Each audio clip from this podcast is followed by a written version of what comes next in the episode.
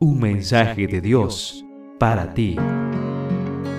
Recibimos mensajes y notificaciones todo el tiempo, a cada instante. ¿Estás listo para recibir el mensaje de Dios para ti? Buen día, querido joven.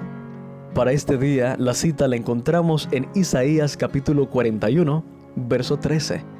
Dice así, Porque yo, el Señor tu Dios, te he tomado de la mano, yo te he dicho, no tengas miedo yo te ayudo. Compartimos el mensaje de Dios para ti titulado El mago y la Biblia. Domingo Uribe era un hombre muy violento y practicaba la magia. De hecho, le gustaba coleccionar libros sobre el tema. Un día escuchó decir que el peor libro que existía era la Biblia y se propuso buscar una. Supo que en Málaga había un grupo de personas que tenían Biblias entonces viajó cinco horas desde Brilla, Santander, hasta Málaga para conseguir ese libro misterioso. De esa manera entró en contacto con los adventistas. Consiguió una Biblia y se la llevó a su casa. Tan pronto como comenzó a leerla, sintió el poder transformador de la palabra de Dios en su vida.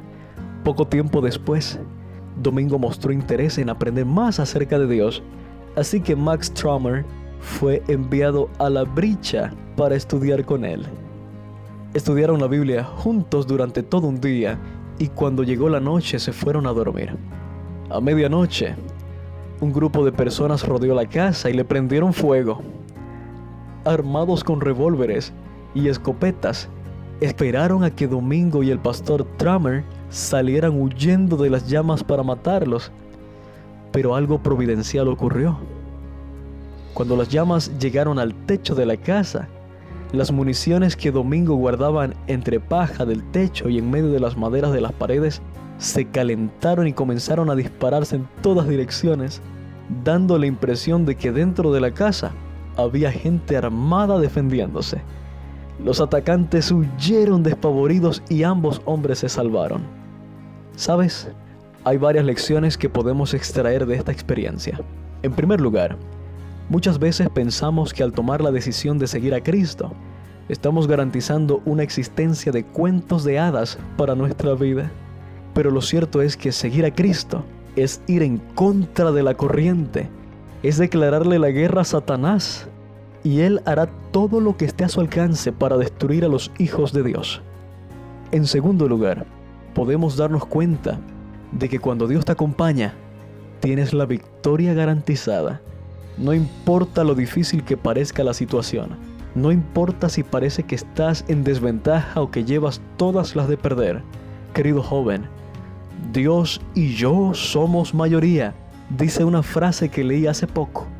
No sé las pruebas que tengas que enfrentar hoy al salir a tus actividades diarias, pero deseo que inicies tu día con la seguridad de que Dios va contigo hoy y siempre. En cada lectura podrás conocer un poco más y mejor a Dios, así como aprender de sus distintos atributos como santidad, justicia, protección y salvación. Descubrirás entonces que Dios es tu pastor, que te da paz, que provee para tus necesidades, que es tu estandarte y tu torre fuerte. Un mensaje de Dios para ti.